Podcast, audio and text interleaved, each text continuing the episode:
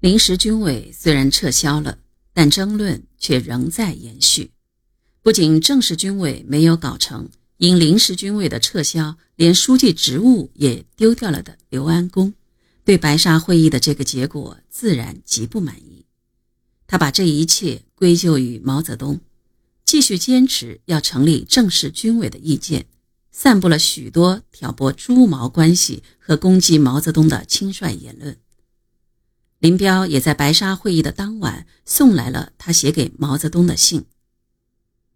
六十年后，当时任前委秘书长，在毛泽东身边工作的江华还清楚的记得，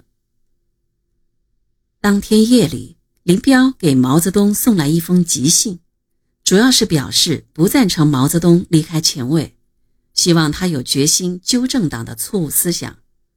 我当即将此信送给毛泽东。他看了一下，对我说：“放在这里吧，没有别的事了，你休息去吧。”回屋后，我一直不能入睡。第二天得知毛泽东也一夜辗转未眠。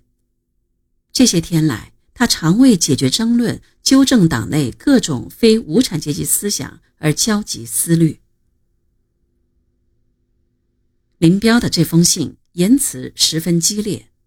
来信劈头就说：“现在四军里是有少数同志的领袖欲望非常高涨，虚荣心极端发展。这些同志又在群众中是比较有地位的，因此他们利用各种封建形式，成一无形结合，专门吹牛皮攻击别的同志。这种现象是破坏党的团结一致的，是不利于革命的。”但是许多党员还不能看出这种错误现象，起而纠正，并且被这些少数有领袖欲望的同志所蒙蔽阴谋，附和这些少数有领袖欲望的同志的意见，这是一个可叹息的现象。他的这些话显而易见，都是冲着朱德来的。他还对毛泽东说：“你今天提出的你个人要离开前委的意见。”我非常不赞成。党里要有错误的思想发生，你应毅然决心去纠正，不要以不管了事。在中央未派人代理你以前，你不应离开前卫。我希望你以后应该有决心来纠正一切同志的错误思想。毛泽东被深深的打动了，由于他对干部要求严。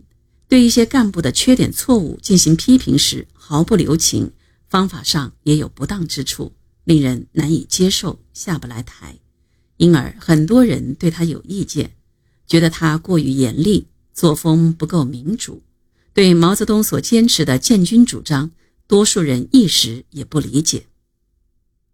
毛泽东处在十分不利的位置，他为解决党内分歧殚精竭虑，寝食不安。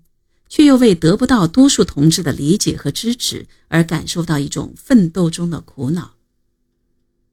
支持毛泽东的人如谭震林、伍中豪、江华等，在党内占少数；而给毛泽东写信，明确要求他不离开红四军者，唯有林彪。这不能不使毛泽东感觉林彪这个人还是能看出问题的，是敢于支持正确主张的。同时，也对争论的性质和主要分歧、争论中暴露出来的种种错误思想做了更为深入的思考。由于争论的各方都主张通过争论辨明是非，于是前委决定在党内开展争论，把问题拿到支部去讨论，并指定毛泽东、朱德、刘安恭各写一篇文章，表明自己的观点。经过几天的苦苦思索，毛泽东于六月十四日写出了给林彪的信，系统阐明了自己对争论的看法，